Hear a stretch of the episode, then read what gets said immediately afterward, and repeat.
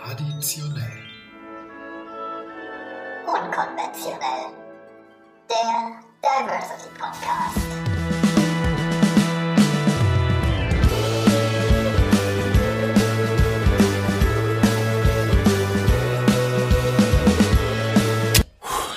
Bis aufgeregt bin ich.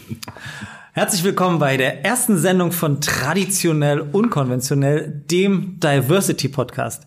Traditionell Unkonventionell ist der Podcast vom und mit dem Team des Gleichstellungsbüros der Universität Leipzig. Und wir haben uns einfach gedacht, das Thema Vielfalt ist so spannend, dass wir uns monatlich dazu mit Gästen aus der Gesellschaft austauschen wollen, miteinander ins Gespräch kommen wollen zu diesem ominösen Begriff Diversity, was Vielfalt überhaupt in der Gesellschaft ist. Unsere erste Staffel besteht aus fünf Folgen und wir werden jeden Monat mit einem Gast aus unterschiedlichen Bereichen ins Gespräch kommen rund um das Thema Vielfalt in den Medien.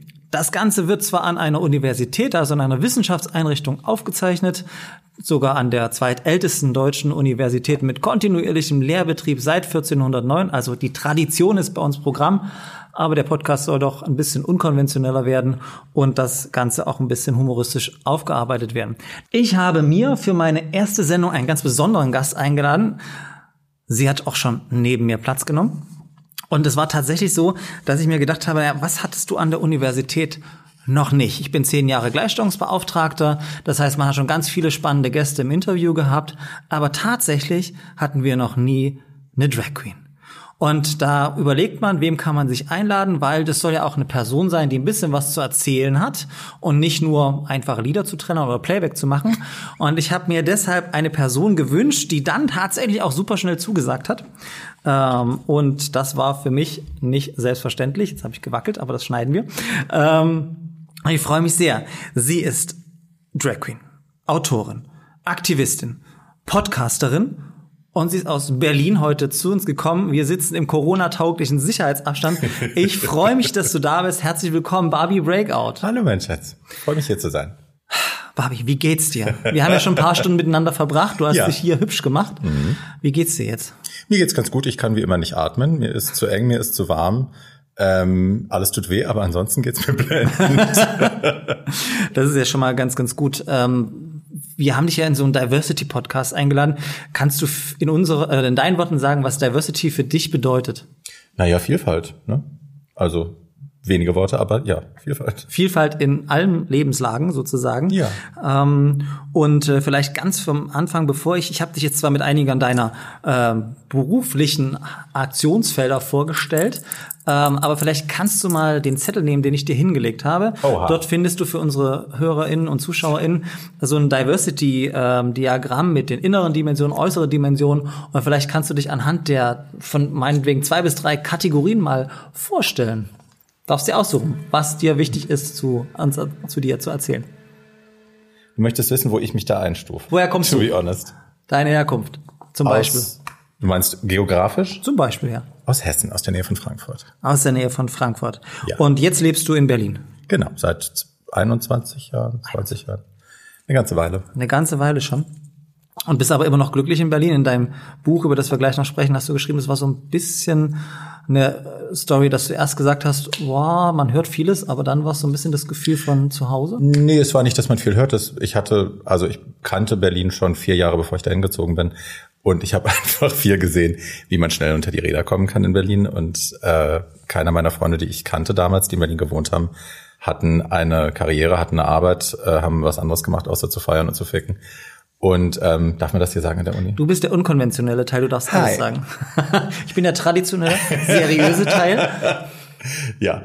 Und ähm, so, ich wusste einfach, wenn ich direkt vom Internat, ich war ja vier Jahre auf der Odenwaldschule, äh, wenn ich direkt vom Internat dahin gehe, nach Berlin, würde ich wahrscheinlich auch unter die Räder kommen. Die Gefahr war groß. Und dann habe ich gesagt, ich gehe ziehe erstmal nach Köln nach dem Abi, ein bisschen was kleineres, beschaulicheres, um mich zu organisieren, wieder zu lernen, wie man selber für sich sorgt, dass man selber einkaufen muss, selber sein Bett machen und so.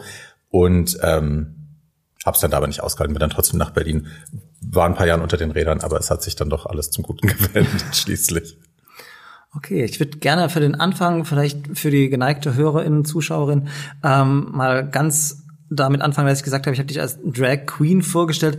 Was ist denn eine Drag Queen?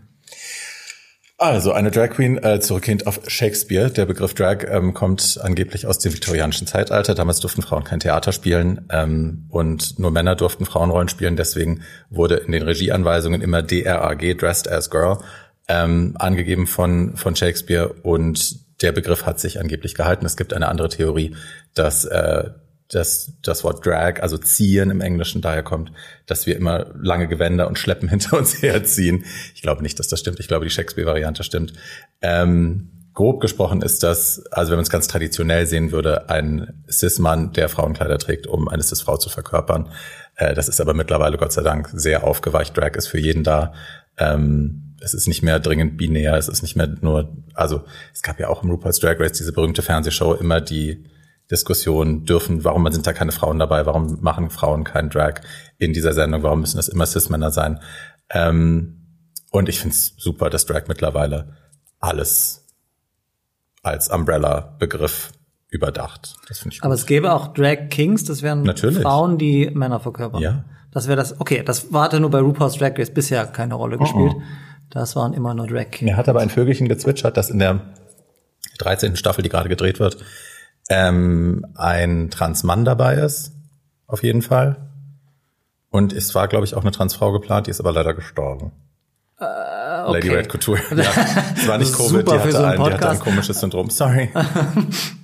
Nein, okay, aber für, für die nicht so in der Szene drin, es gibt ja so Begriffe wie äh, Transe, Transvestit. Was hat das mit Drag zu tun, wenn du das jemandem erklären müsstest, der davon noch nie was zu hören hat?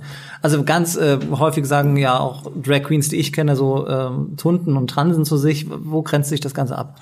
Ach du, das ist von Stadt zu Stadt verschieden. Also wir in Berlin, wir nennen uns alle Transe, weil wir, ich glaube, abgeleitet vom Wort Transvestit, nicht dringend vom Begriff transsexuell, äh, uns eben immer schon so nennen und da macht sich auch keiner was draus. In Hamburg zum Beispiel äh, ist man da sehr erbost drüber, dass wir Berliner das tun, ähm, weil das angeblich re respektlos gegenüber Transfrauen wäre. Äh, Transvestit ist für mich ein Mann, der auch so ein bisschen vielleicht zur eigenen Erregung äh, Frauenklamotten anzieht. Das ist jetzt nicht wirklich was, womit ich mich identifizieren will. Ich fühle mich so ein bisschen dazwischen, zwischen all dem. Ähm, ja, ich glaube, Transvestit ist dann doch eher jemand, der das zum Lustgewinn tut.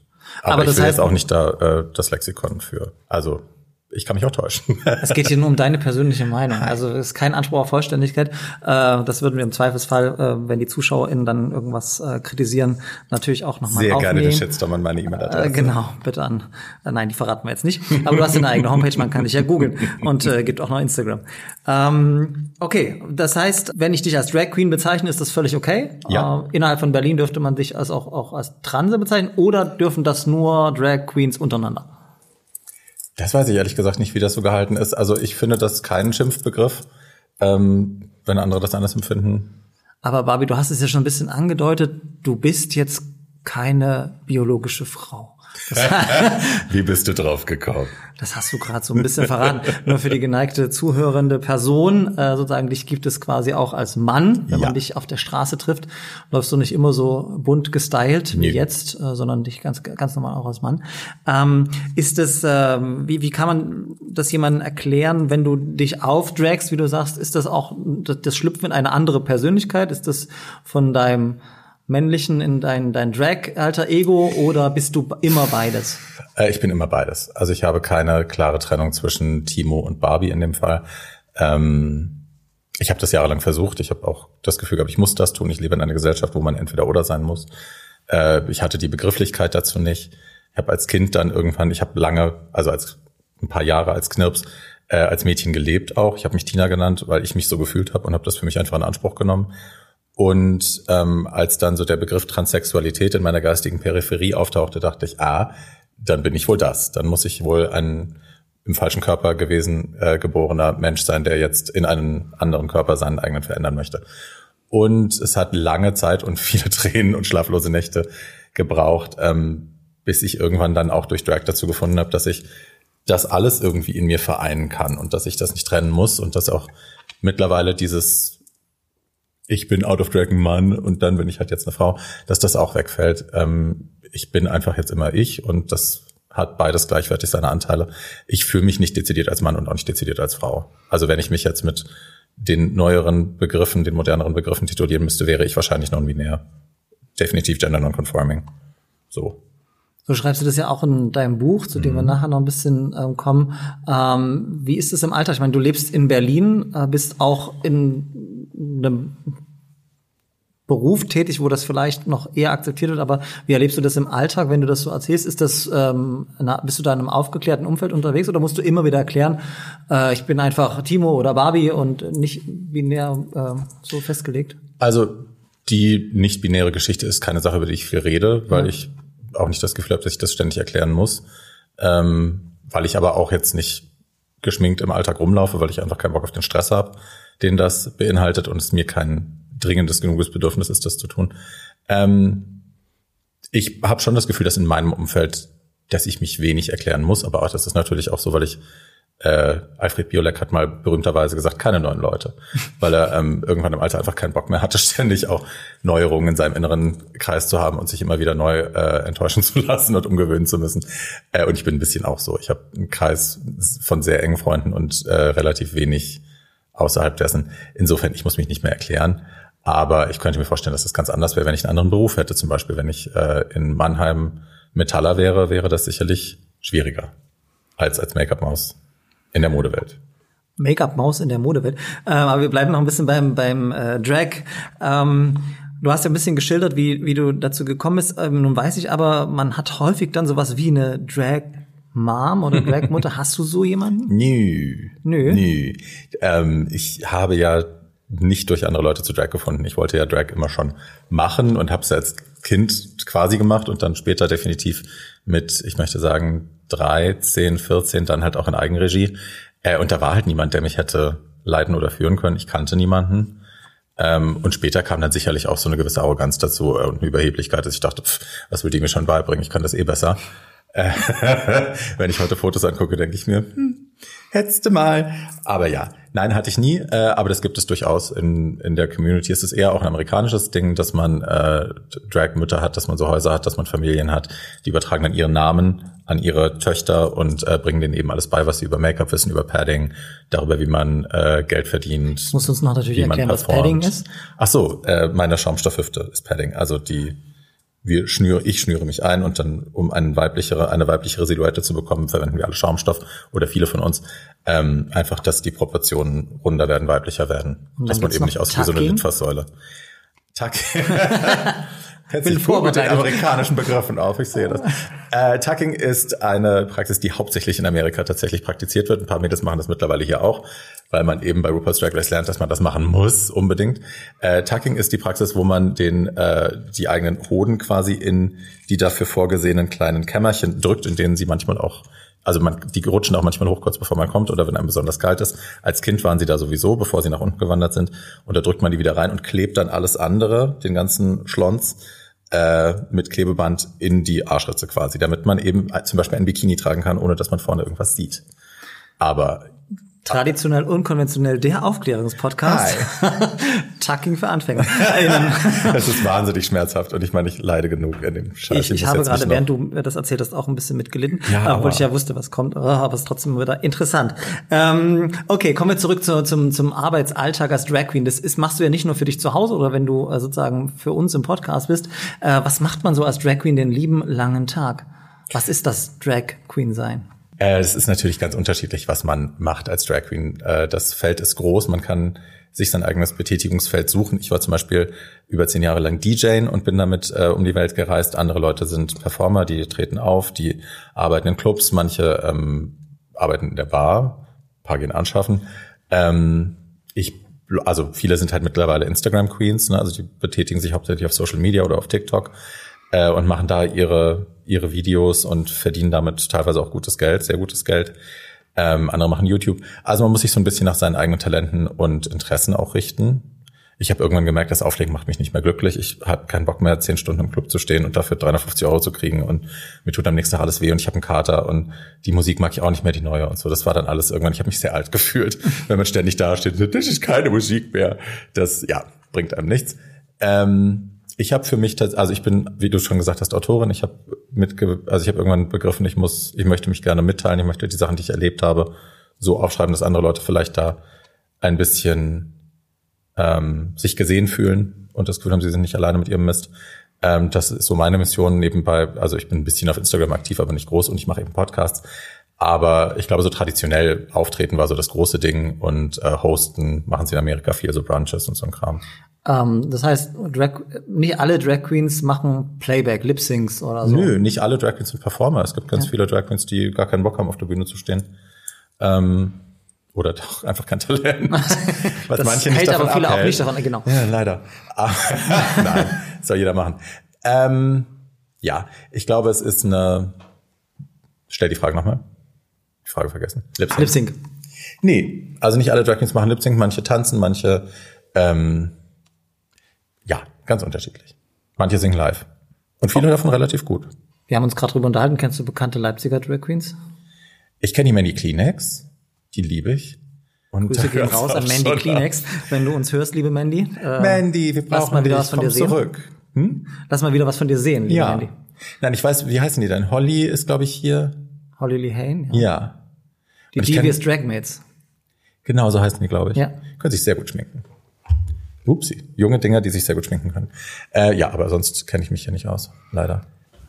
Aber ich bin ein bisschen neidisch auf das äh, kleine Teil, was du in den Händen hast, weil ein bisschen ist mir warm. Was, hast du das immer dabei? Einen kleinen Monsterventilator, ja. Ja. Ich hatte früher immer Fächer dabei, die aber tatsächlich, wenn einem heiß ist, wenn man dann zu viel fächert, also A, macht der Ring dann immer noch Lärm dazu. Und äh, ich glaube, man läuft noch heißer, wenn man die ganze Zeit den Arm bewegen muss. Und dann habe ich irgendwann diese Dinger auf Amazon entdeckt, kann man äh, per USB chargen und das hält ein paar Tage und das ist super, weil wir Transen schwitzen halt immer. Weil wunderbar. du ein bisschen, ein bisschen eingeschnürt bist, ne? Also bisschen nicht nur eingeschnürt, aber es ist nicht nur das eingeschnürt, das ist halt auch die Plastikperücke, die, äh, ja, es ist einfach alles sehr warm. Ja, auch der, der traditionelle Anzug ist äh, durchaus äh, am Ende äh, ab und an mal warm. Liebe Barbie, ähm, du hast, äh, wir haben schon gerade äh, am Rande drüber gesprochen, du hast äh, dich auch entschieden, ein Buch zu schreiben, ähm, das unter dem wunderbaren Titel Tragisch, aber geil 2.0 jetzt in einer überarbeiteten Fassung auch erschienen ist. Vielleicht am Anfang, wie kam es zu dem Buch? Also das, die erste Version war tragisch, aber geil. Punkt. Und dann kam 2.0, kam jetzt vor ein paar Monaten. Die erste Fassung habe ich damals geschrieben, als ich mein Positiv bekommen habe. Ich bin, habe mich 2005 infiziert und bin 2006 positiv getestet worden. HIV-positiv? Genau. Und hatte ähm, so eine Zeit, wo ich, also ich habe dann entschlossen, ich mache jetzt erstmal, ich lasse alles liegen, ich gehe nicht mehr feiern, ich tanze mich nicht mehr auf, ich trinke keinen Alkohol mehr, nehme keine Drogen mehr, ich bleib zu Hause und höre nach innen und gucke mal, äh, wie geht's mir eigentlich und was macht mich eigentlich wirklich glücklich? Wie will ich weiterleben die nächsten Jahre? Auch wenn man da medizinisch schon auf einem ganz guten Stand war, wusste ich ja trotzdem, das ist jetzt so ein bisschen die Knarre am Hinterkopf. Ich muss jetzt mal kurz überlegen, wo die Reise hingehen soll. Und äh, hatte dann plötzlich sehr viel Zeit, weil ich nichts mehr gemacht habe und saß zu Hause und hab, wusste mit meiner Zeit nichts anzufangen, habe überlegt, was mache ich jetzt. Äh, ich wollte immer schon schreiben oder ich habe auch immer schon geschrieben, aber ich wollte mal ein Buch schreiben und habe dann erst äh, mich an zwei Fernsehserien versucht und dann irgendwann habe ich gedacht, weißt du was, schreib eine Autobiografie. Write what you know. Und ja, habe dann das Buch geschrieben, habe das dann, aber ich, die erste Version ist, glaube ich, 2007, hatte ich einen Vertrag unterschrieben bei einem Drucker, also bei einer Druckerei, bei einem, bei einem Verlag, Verlag heißt das. Äh, und die sind direkt danach bankrott gegangen. Also, Okay. Good Omens. Lag nicht an deinem Buch? Nein. Nein, es ist ja nicht veröffentlicht worden. Und dann habe ich es in die Schublade gelegt und habe es dann erst 2012 in Eigenregie veröffentlicht. Ähm, habe das jetzt aber auch nicht nochmal neu auflegen wollen. Also ich muss ehrlich sagen, ich mag das Buch und ich bin ihm dankbar, aber es ist die erste Fassung. Aber es ist äh, doch eine etwas seichte, betthüpfende, äh, drogenschwangere Exzessgeschichte einer relativ abgefuckten Berliner Drag Queen gewesen. Und das, die Geschichte wollte ich nicht nochmal erzählen, weil ich die Person auch nicht mehr bin in dem Maß. Und ähm, ja, habe dann jetzt letztes Jahr mich irgendwann hingesetzt und habe gesagt, okay, wenn ich die Geschichte nochmal auflegen wollen würde, was würde ich jetzt zu erzählen haben? Und ich habe in den letzten Jahren viel Scheiße durch, habe aber auch wahnsinnig viel Therapie gemacht und bin an einem Punkt, wo ich das Gefühl habe, ich kann da tatsächlich jetzt auch eine emotionale Verbindung zu den Dingen beschreiben, die ich, die in der Vergangenheit passiert sind. Das war im ersten Buch gar nicht so. Ich bin da so durchgesurft und war immer nur so, ha, Absturz, da Absturz, da großes Loch, whoopsie, weiter geht's, Koks. Ähm, und ich habe das Gefühl, dass man, also ich kann mich erinnern, dass ich, weil, als ich ein Kind war, ich habe mich sehr oft, habe ich gedacht, ich bin wahnsinnig, ich bin verrückt, weil einfach niemand so getickt hat wie ich. Ich habe niemanden gefunden, der das gleich empfunden hat, gelesen hat, gesagt hat, der sich über die gleichen Dinge Gedanken gemacht hat. Und das hat mich wahnsinnig beunruhigt, weil ich immer dachte, fuck, du bist der Einzige und du bist irre und wahrscheinlich musst du irgendwann in eine Anstalt. Ähm, und du wirst nie glücklich sein, weil du so verrückt bist. Und als ich dann das erste Mal Leute gefunden habe, die so waren wie ich in der Literatur, in der Musik, im Film, ähm, war das plötzlich aufgelöst. Ich war plötzlich nicht mehr alleine und ich wusste, da gibt's Leute, denen geht's wie mir. Und das hat mir sehr geholfen. Und ich habe irgendwann gedacht, vielleicht kann ich dieser Mensch für jemand anderen sein. Und so ist das Buch entstanden. Und wie viel aus dem ersten Buch ist im zweiten geblieben? Oder wie viel Prozent ist von dem jetzigen Buch noch vom ersten? Na, ich habe Teile vom ersten komplett rausgeschmissen, weil die einfach nicht mehr wichtig waren. Ich habe, äh, ja, die Spielen haben keine Relevanz mehr. Ähm, ich habe vieles neu geschrieben, also viele Geschichten, die damals schon drin waren, eben jetzt so geschrieben, wie ich sie jetzt nur jetzt schreiben kann. Damals konnte ich es noch nicht. Also aufrichtig und mit allem, was dazugehört.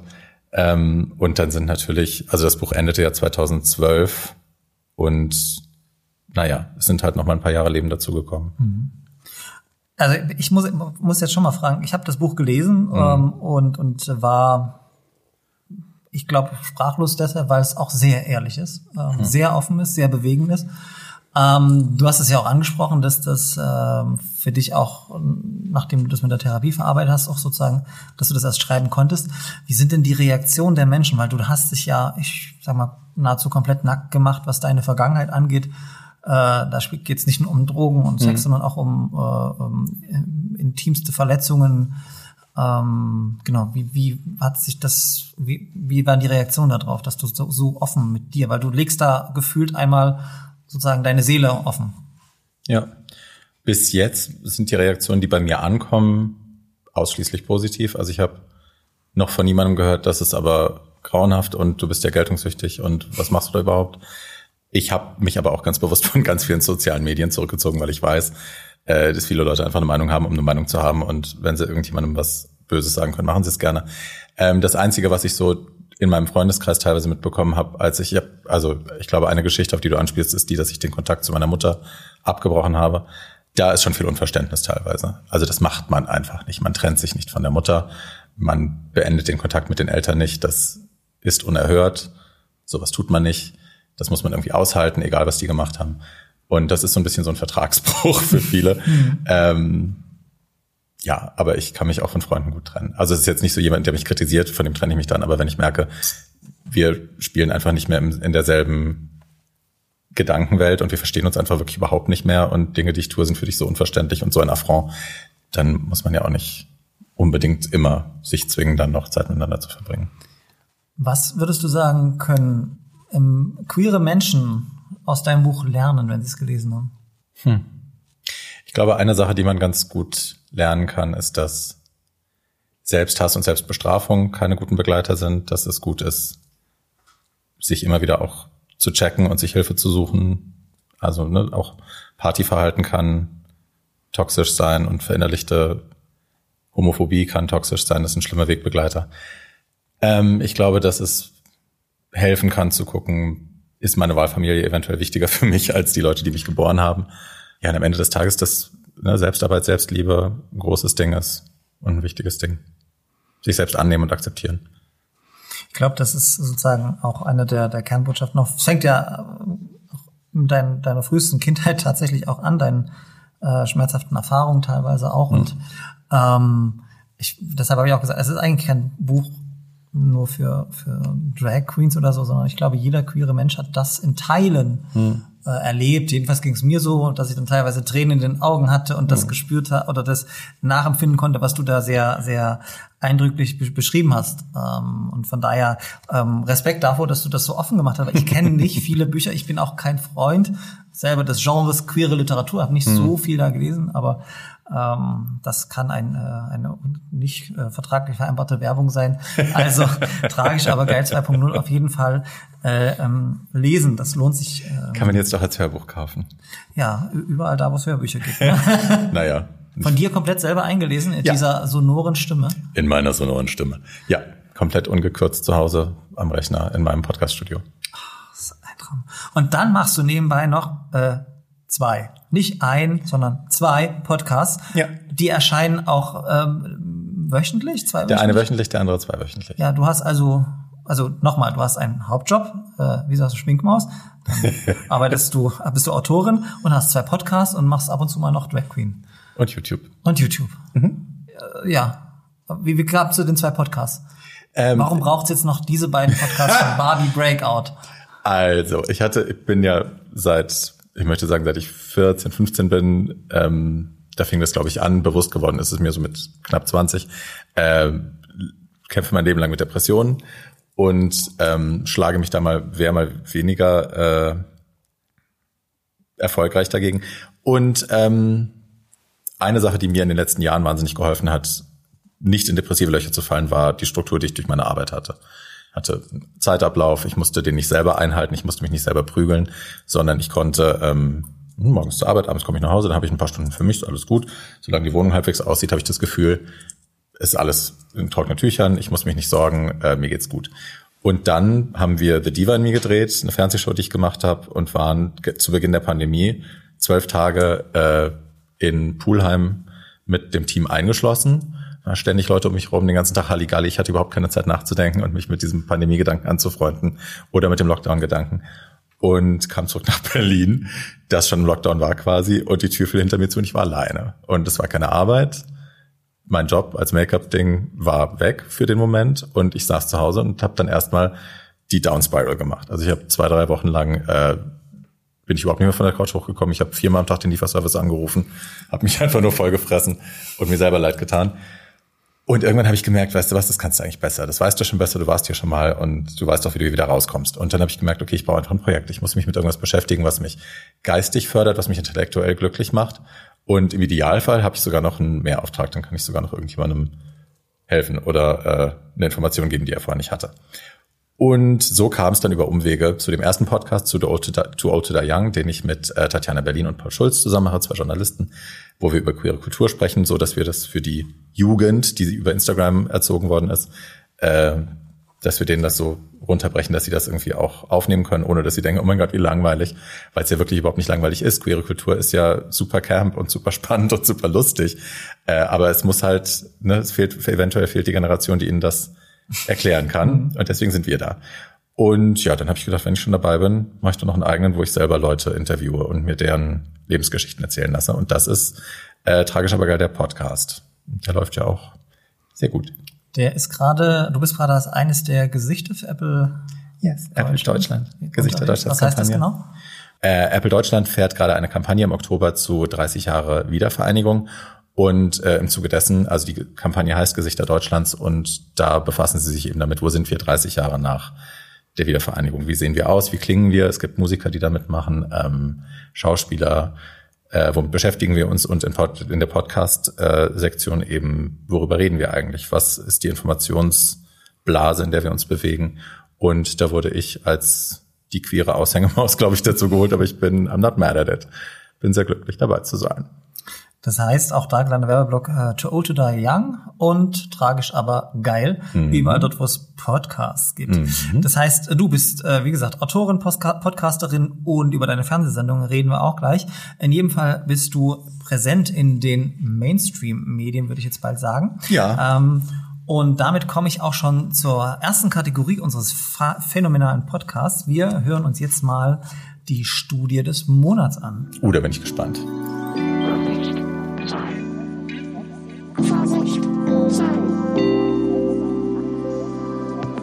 Vorsicht, Zahlen. Die Studie des Monats.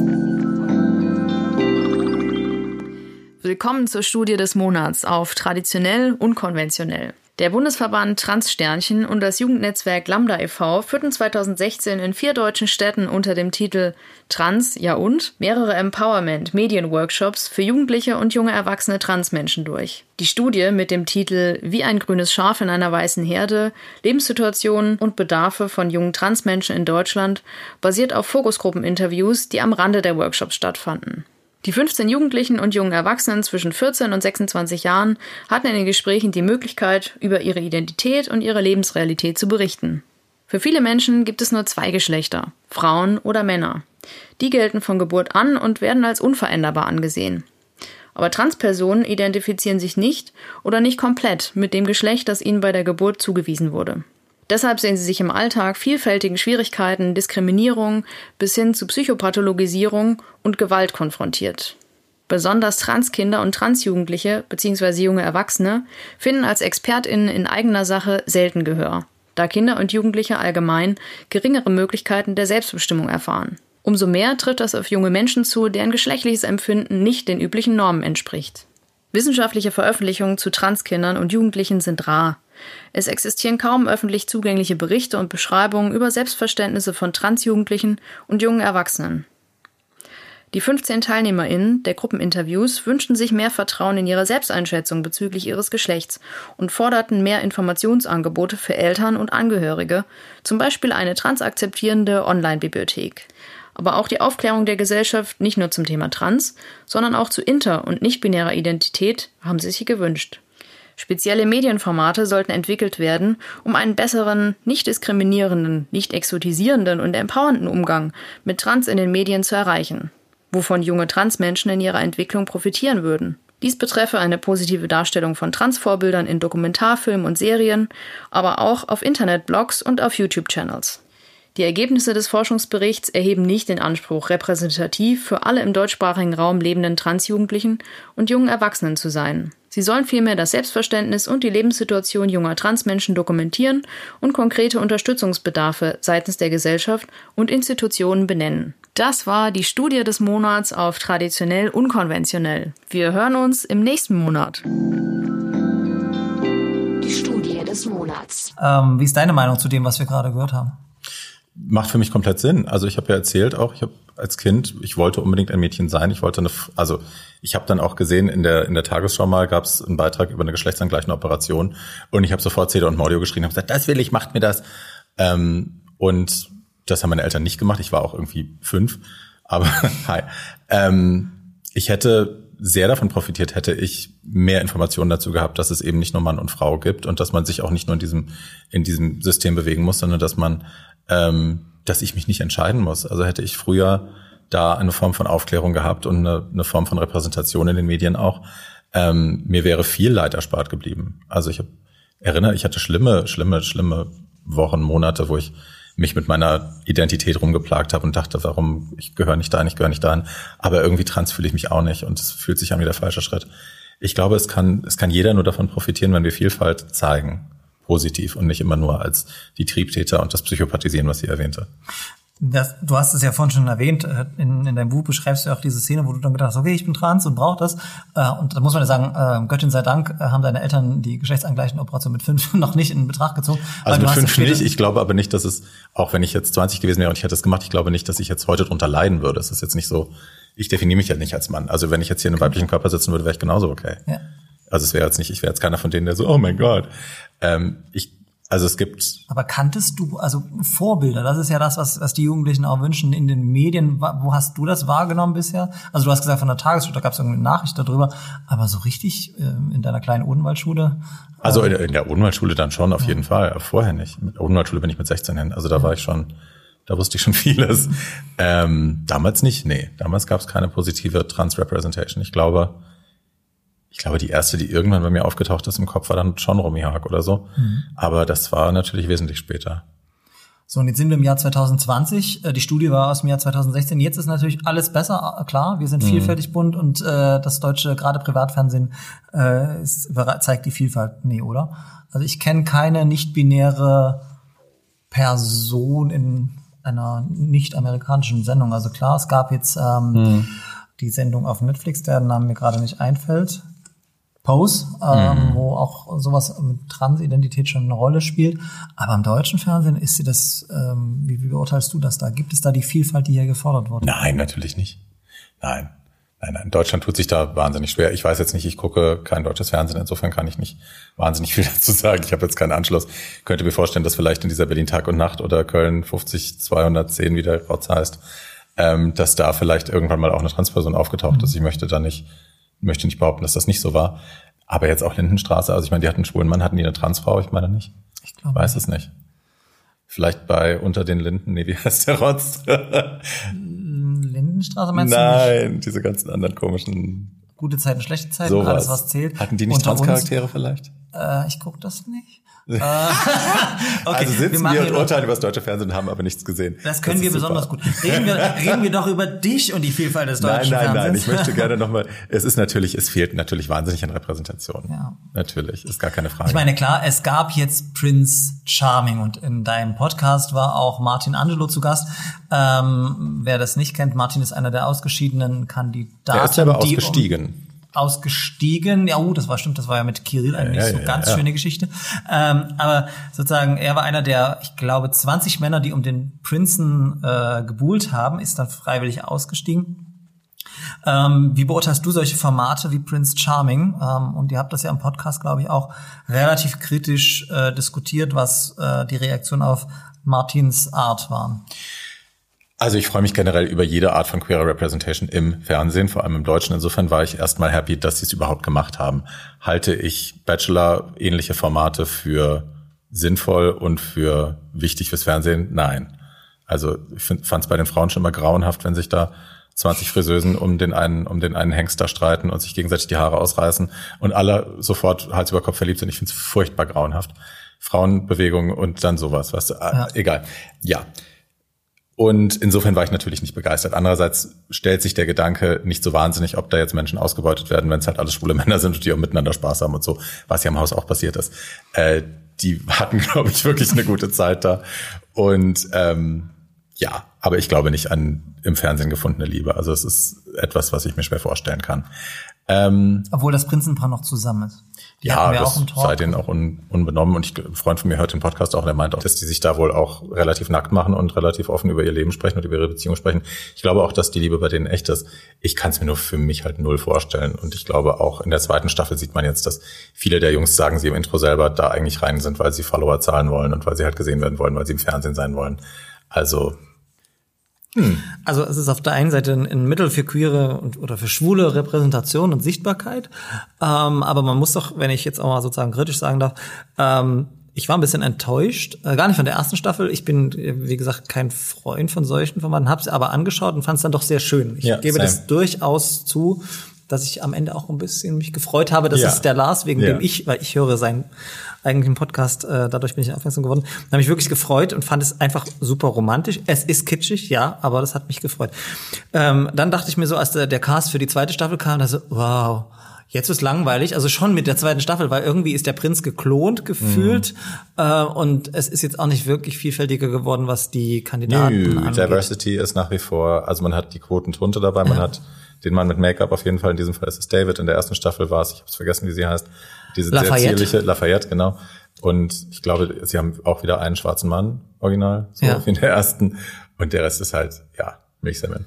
Ist ja alles schön, wir sind, also ja, ist alles gut, aber es ist nicht, mir reicht's nicht.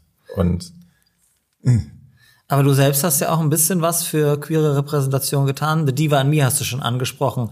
Ähm, was genau war das? Wie bist du dazu gekommen und äh, wie stehst du dazu?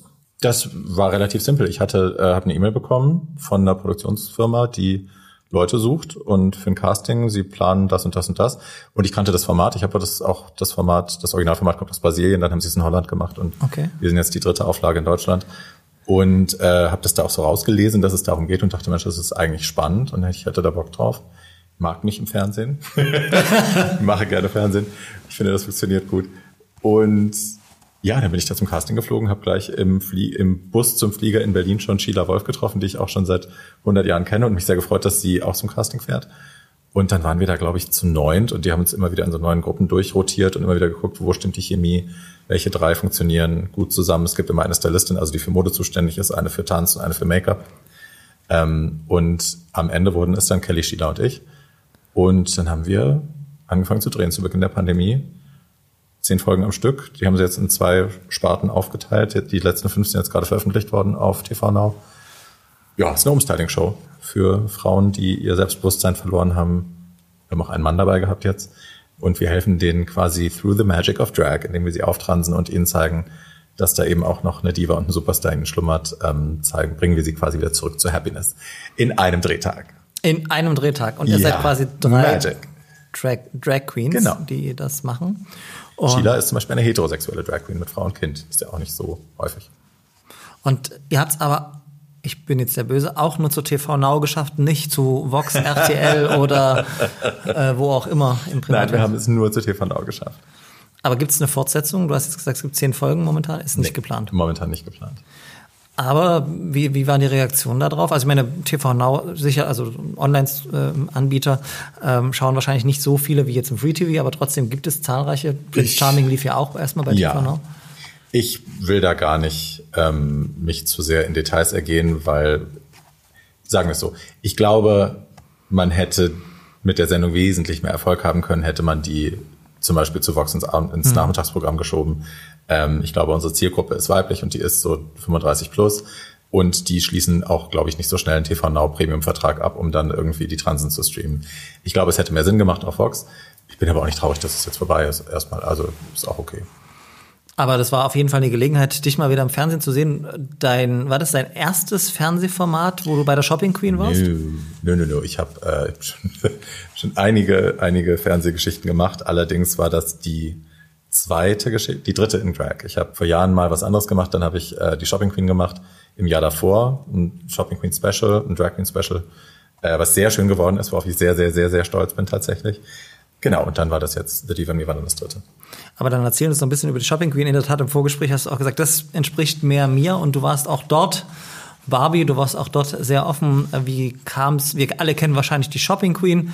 Ähm, sozusagen mehrere Personen äh, sind in einem Wettbewerb um das beste Outfit für 500 Euro bewertet von Guido Maria Kretschmer. normalerweise haben die nur 400 und wir hatten 500 oder hatten wir 700? Ich weiß es gar nicht. Wir hatten auf jeden Fall Also bei meiner Recherche habe ich festgestellt, dass die jetzt 500 Euro haben. Okay. Also im normalen das, ich, auch. Wir hatten, ach nee, wir hatten fünf Stunden anstatt vier. Das war anders. Wir hatten eine Stunde mehr Zeit, weil wir uns ja selber schminken und frisieren müssen und weil denen klar war, dass wir nicht zum Friseur gehen können für einen Eyeliner und eine rote Lippe. Weil, hi. So funktioniert das nicht. Ja, das war super. Also erstmal hatte ich eine geile Woche mit meinen Sisters, also mit Absinthia und Stella, die kannte ich beide schon vorher aus Berlin und Pam, die hatten sie aus, aus Köln eingeflogen. Die ist so ein Haudegen. hat so was sehr bärbeißiges, ich liebe sie. Die hat so einen Fritz Asmussen-Witz nach dem anderen und du bist so die Hälfte der Zeit bist du not amused, du bist immer nur so, boah, Alter, halt mal die Fresse. Aber den Rest der Zeit holst du dich schlapp. Ich liebe sie. Erstmal hatte ich eine gute Zeit mit denen und mir war eben wichtig, das auch zu nutzen, um über HIV zu sprechen, weil HIV tatsächlich in den deutschen Medien immer nur so am Rande vorkommt, immer nur so in Charity-Kontexten und mit Betroffenheitsgesichtern. Aber ganz wenig Leute reden im Art-Programm darüber, wie unsere Lebensrealitäten sind. Also ja, wie es uns tatsächlich geht, auf welchem Stand der Forschung wir sind, was unsere Medikation kann mittlerweile. Äh, und das war mir eben sehr wichtig. Und ich habe dann, äh, mir ging es gar nicht so ums Gewinnen, ich wollte tatsächlich über HIV sprechen. Ich habe an jedem, immer wenn ich konnte, hatte ich mein HIV, mein AIDS-Shirt an und so. Also ich habe schon in jedem O-Ton immer so, hallo, AIDS. Also nicht AIDS, aber HIV. Ähm, ich habe das reingepresst, wo ich konnte und habe dann tatsächlich äh, in meiner Home Story haben sie dann, ich glaube, fast ein zehnminütiges Zeitfenster dafür aufgewendet, was lange ist in so einer Sendung, um mich über HIV sprechen zu lassen. Und das war mega. Also ich konnte einem Vox-Publikum erklären, dass wenn man unter der Nachweisgrenze ist, wie ich lange, äh, wenn man seine Medikamente regelmäßig nimmt, dass man es beim Sex nicht weitergeben kann, dass man ohne Kondom geschützten Geschlechtsverkehr haben kann und äh, der Partner kein Risiko läuft und so. Das sind Sachen, die wussten die nicht. Und dass es die PrEP gibt zum Beispiel, wussten die nicht. Und dafür habe ich es genutzt und das war mega. Also das Feedback war grandios. Ich habe wahnsinnig viel, äh, sehr positive Rückmeldungen bekommen und habe mich sehr warm umarmt gefühlt. Du redest ja sehr offen über deine HIV-Infektion Ja. und dennoch würde ich die These wagen, dass es nach wie vor stigmatisiert Absolut. ist äh, als äh, die, ich sag mal, schwulen, schwulen Krankheit. Man kann Die auch immer- Schwulenseuche, sagst du. schwulen, Ja, schwulen Seuche. Ähm, wie ist da dein Gefühl, wenn du drüber redest, bestätigst du dir dieses Klischee nicht ein bisschen auch, dass es die schwulen Seuche eben ist, wenn du es immer wieder thematisierst, dass du als ähm, Mann äh, sozusagen das auch äh, hast? Das ist eine komische Frage. Nee, ähm, gar nicht. Ich bin einer, der es hat und ja, in Europa hat es sehr viele oder zu einem großen Prozentteil und Amerika natürlich auch homosexuelle, homosexuelle Männer getroffen. In Afrika sieht die Lage ganz anders aus. Da sind es hauptsächlich äh, heterosexuelle Menschen ähm, und da sind flächendeckend die Generationen weggestorben. Also ob das ein Klischee bestätigt oder nicht, ist mir am Ende eigentlich auch Bums. Mir geht es darum, eine Offenheit zu schaffen und die schaffen wir eben nur, indem Leute aufhören, sich stigmatisieren zu lassen und indem die auch sich trauen, den Mund aufzumachen, auch in der Öffentlichkeit. Also du wirst nicht glauben, wie viele Nachrichten ich von Leuten bekomme, die mir schreiben, ich finde es so toll, dass du das machst, ich würde es mich niemals trauen. Äh, und das berührt mich einerseits. Andererseits denke ich mir, wenn alle, die mir das schreiben, das selber machen würden, würde es um Stigmatisierung schon ganz anders stehen in diesem Land. Also ich glaube, es ist wichtig, dass Leute sich bekennen. Punkt.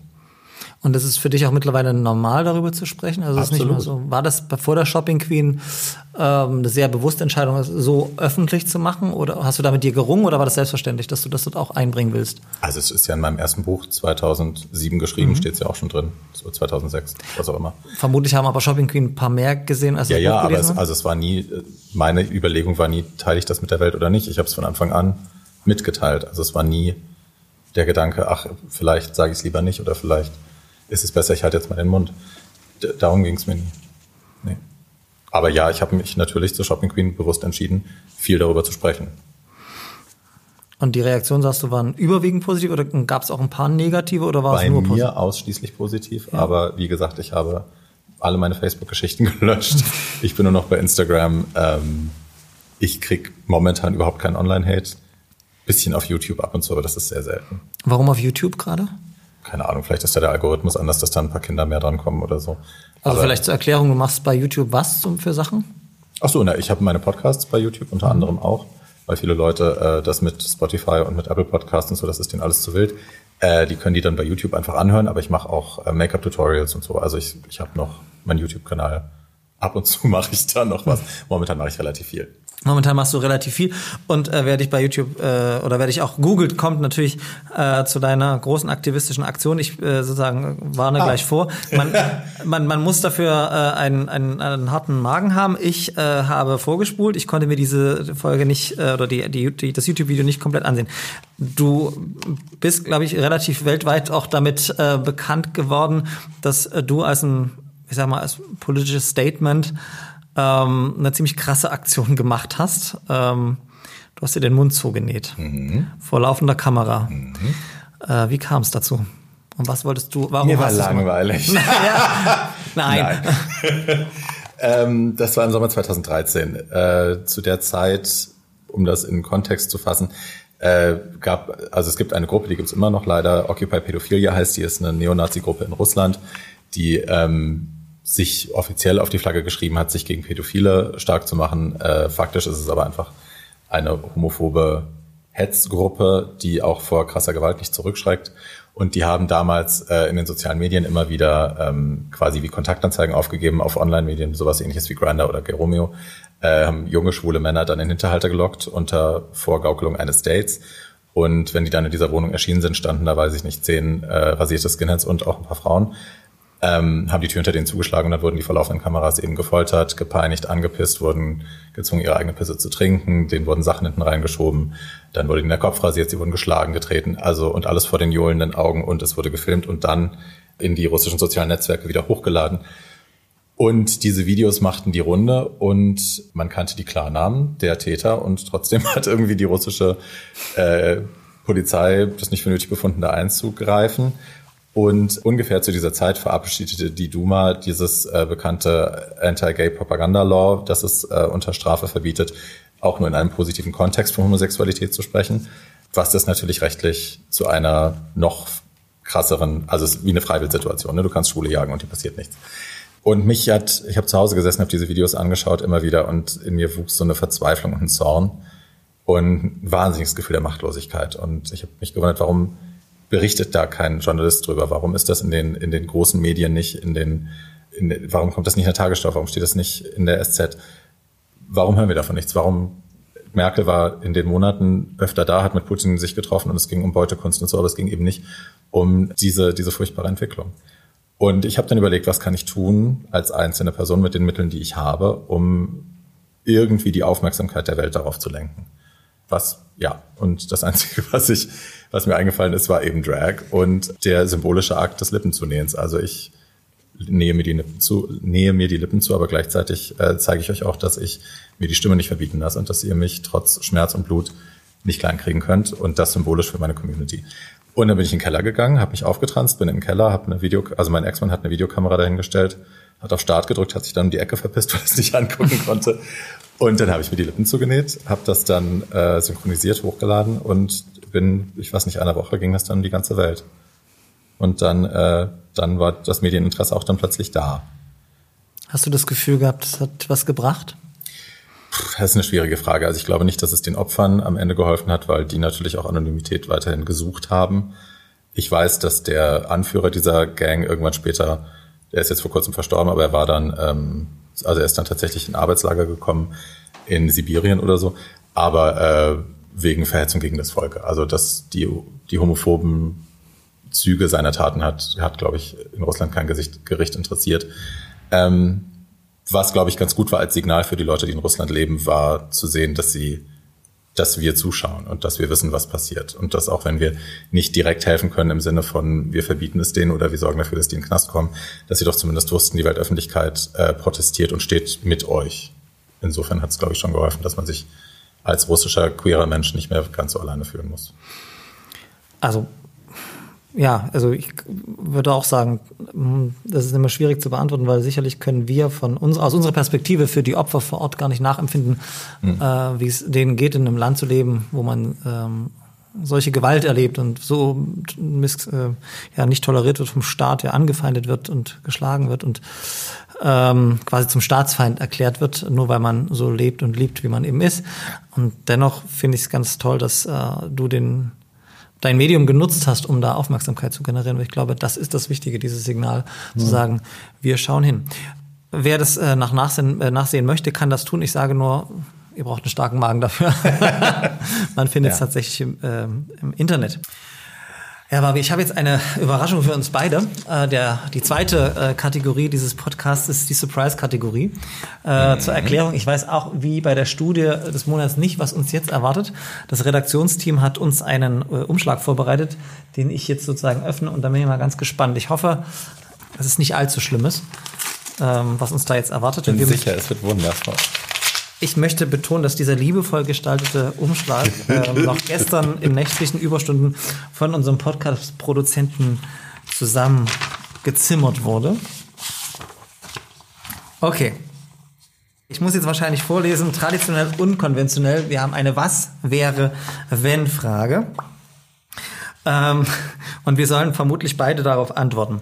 Die erste Frage ist, was wäre, wenn wir dich für 2021 im Dschungelcamp und dem Sommerhaus der Stars angemeldet hätten und deine Teilnahme unwiderruflich wäre?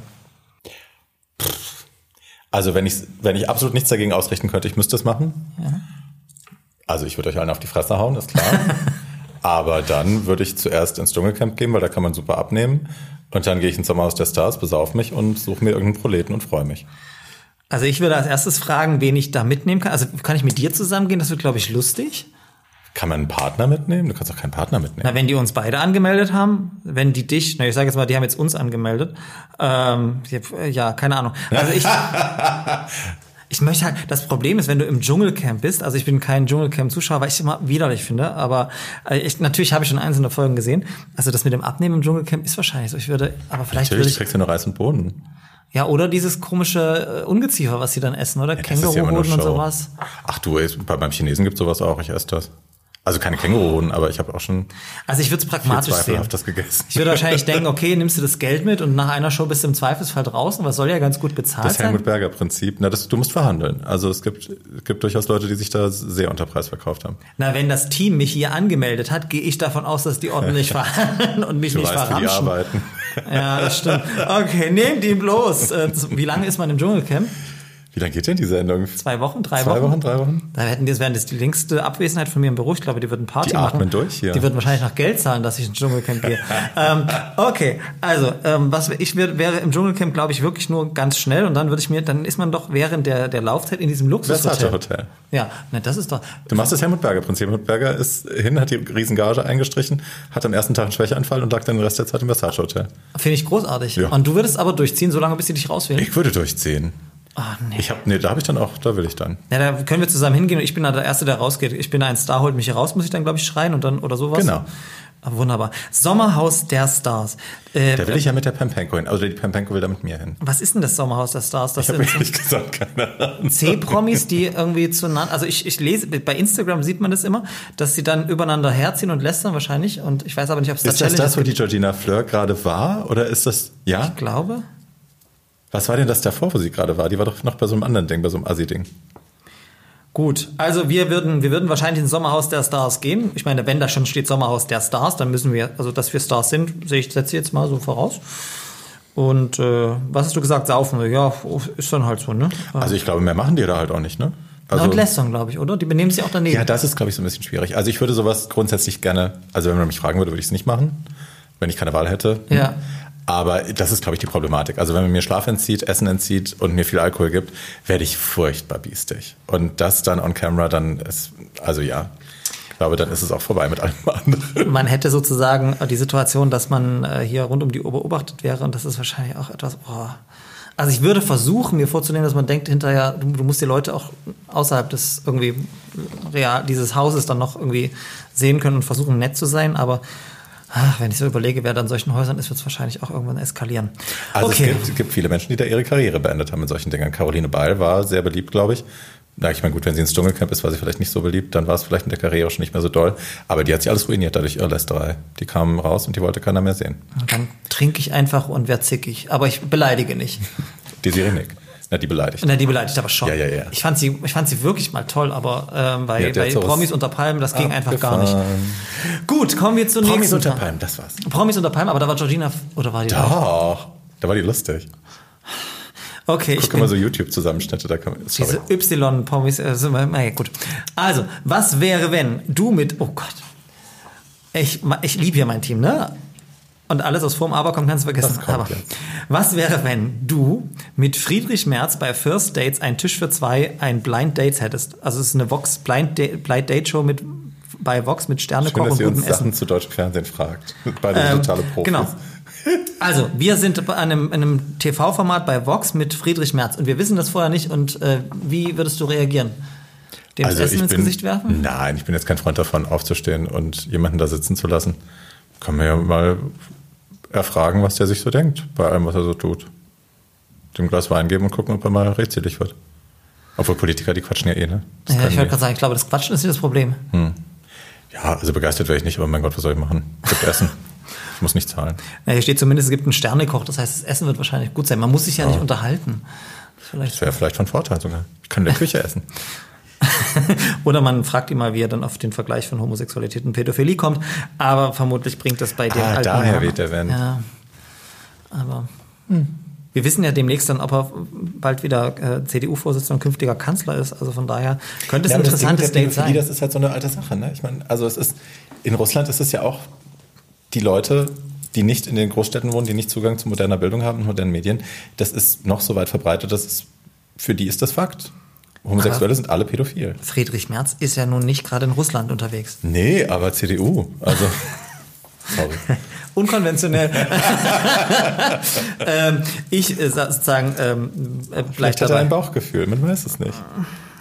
Die Bauch, das Bauchgefühl führt ja manchmal zu, zu Bewegung in der Geschichte. Ne? Äh, das Bauchgefühl der Kanzlerin war ja da auch ganz gut. Ähm, okay, und die letzte Frage ist, was wäre, wenn du plötzlich das Rektorat, also die äh, Funktion der Rektorin oder des Rektors der Universität Leipzig Danke, dass du das innehättest? nochmal erklärt hast. Ja, ist das sozusagen das Rektorat sind ja mehrere Personen, muss ich jetzt mal sozusagen schlauschweinmäßig sagen. Ähm, nein, also wenn wir Rektorin oder Rektor der Universität Leipzig wären, was würdest du machen?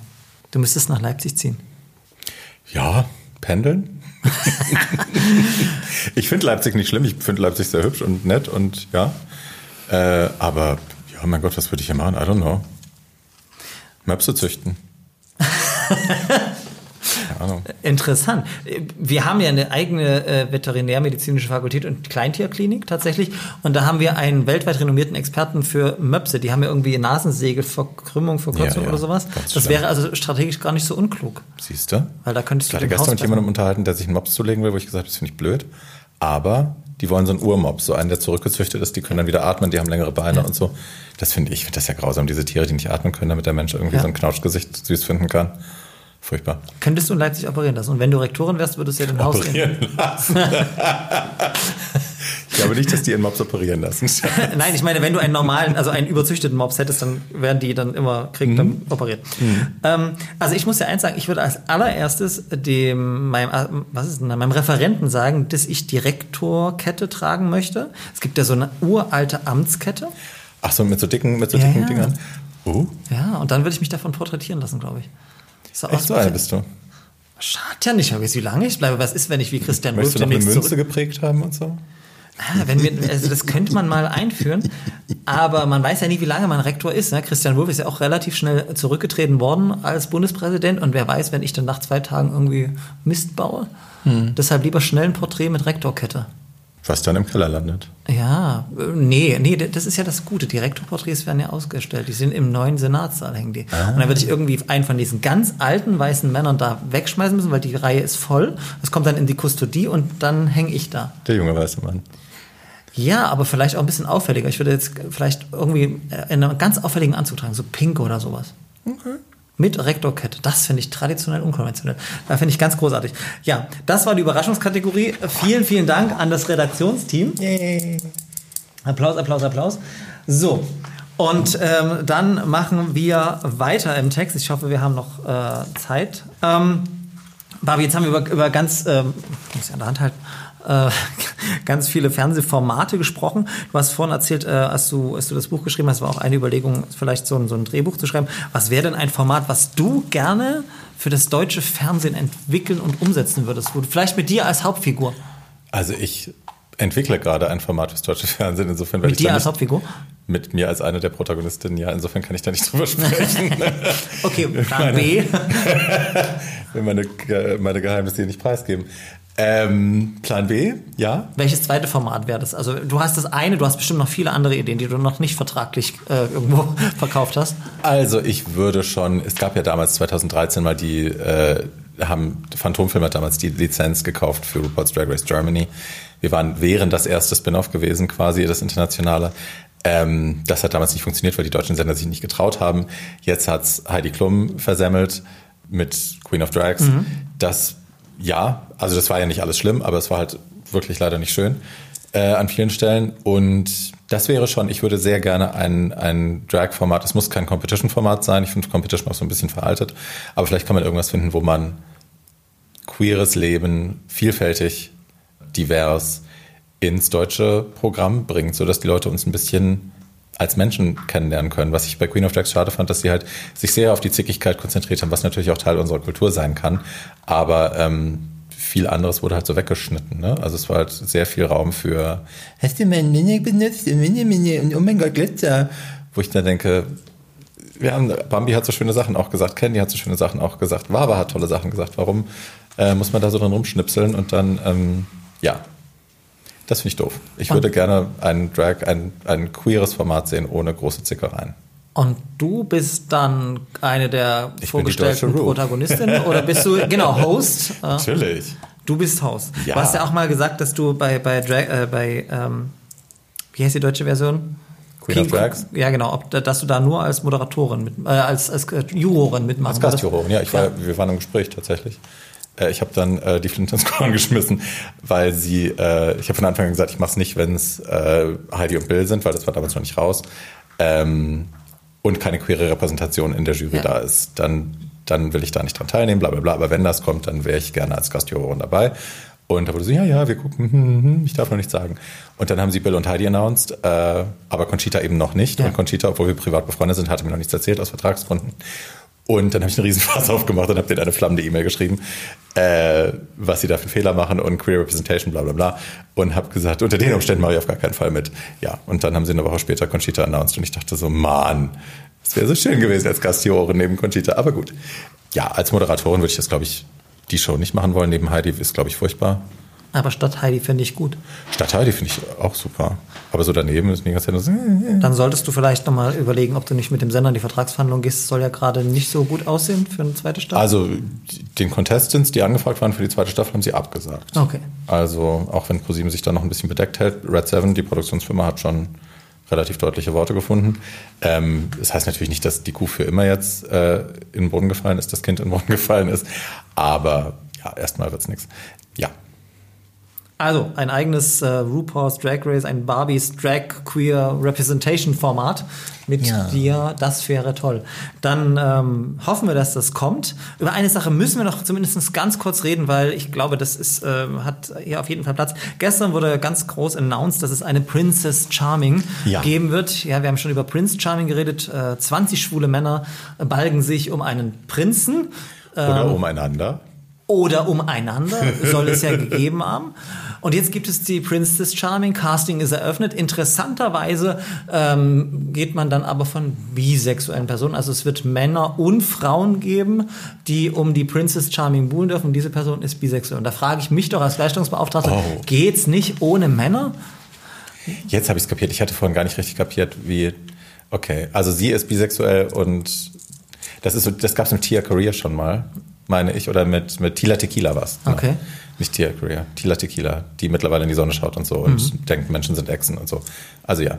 Ich finde es auch schade, dass es nicht ein reines Frauenformat gibt. Ich glaube aber, dass das zielgruppentechnisch für einen Sender wie TV Now keinen Sinn machen würde, weil eben die weibliche Zielgruppe über 35, die Prince Charming guckt, glaube ich, die wollen schon auch Männer sehen. Ich glaube nicht, dass sie bei einem reinen Frauenformat einschalten würden.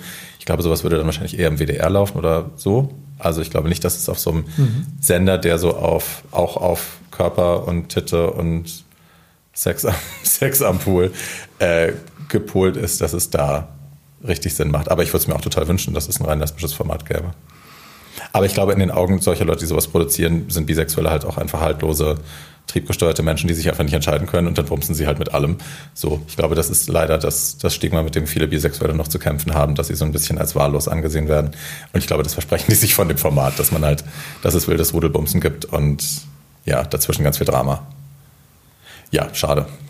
Wir dürfen gespannt sein. Wirst du dir die erste Staffel anschauen? Natürlich. Okay. Es ist Queer Representation, so oder so. Ja. Ich meine, wenn da bisexuelle Menschen drin sind, ich werde es mir angucken. Nicht die ganze Staffel, ich werde ein, zwei Folgen gucken. Wenn ich es abstoßend finde, werde ich es nicht weiter gucken, aber reinschauen werde ich auf jeden Fall. Ich bin gespannt und ich hoffe irgendwie noch auf das Gute. Allerdings Ja, ist es für mich hoffe, ein bisschen mich. irritierend, muss ich auch ganz klar sagen, als ich die Pressemitteilung gelesen habe und gedacht habe, äh, warum haben Frauen nicht ein eigenes Format für sich verdient? Und äh, Das Schlimme ist halt, ich glaube, die würden, wenn sie es mit Frauen machen würden, das wären halt alles so eine Damen, die dann halt irgendwie so, Ja. klar bin ich lesbisch. Ha. Hier ist mein Instagram. Klischees über Lesbische. Ja.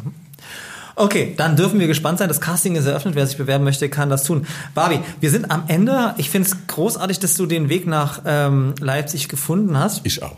Ähm, was möchtest du noch ähm, loswerden hier in unserem Podcast? Folgt dir bei Instagram unter At Barbie Breakout, bei YouTube The Barbie Breakout, äh, kauft mein Buch und das Hörbuch.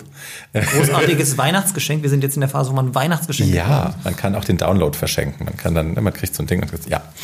Abonniert meine Podcasts. Ich werde jetzt hier nicht nur Eigenwerbung machen. Äh, Tragisch, bleibt aber mir geil und gewogen. too old to buy- äh, und to young. to die young. To die. Bleibt mir einfach gewogen und äh, seid lieb zu euch und zu anderen. Das sind wunderbare Schlussworte. Ich sage natürlich noch vielen, vielen Dank fürs Zuhören und Zusehen. Folgt uns auch bei Instagram at traditionell unkonventionell. Abonniert uns bei YouTube. Gebt uns fünf Sterne bei Apple Podcasts. Fünf Sterne, nicht vier oder drei, sondern fünf. Äh, Und ähm, klickt überall dort gefällt mir, wo man das tun kann. Ansonsten bedanke ich mich für die tolle erste Folge bei der wunderbaren. Barbie Breakout.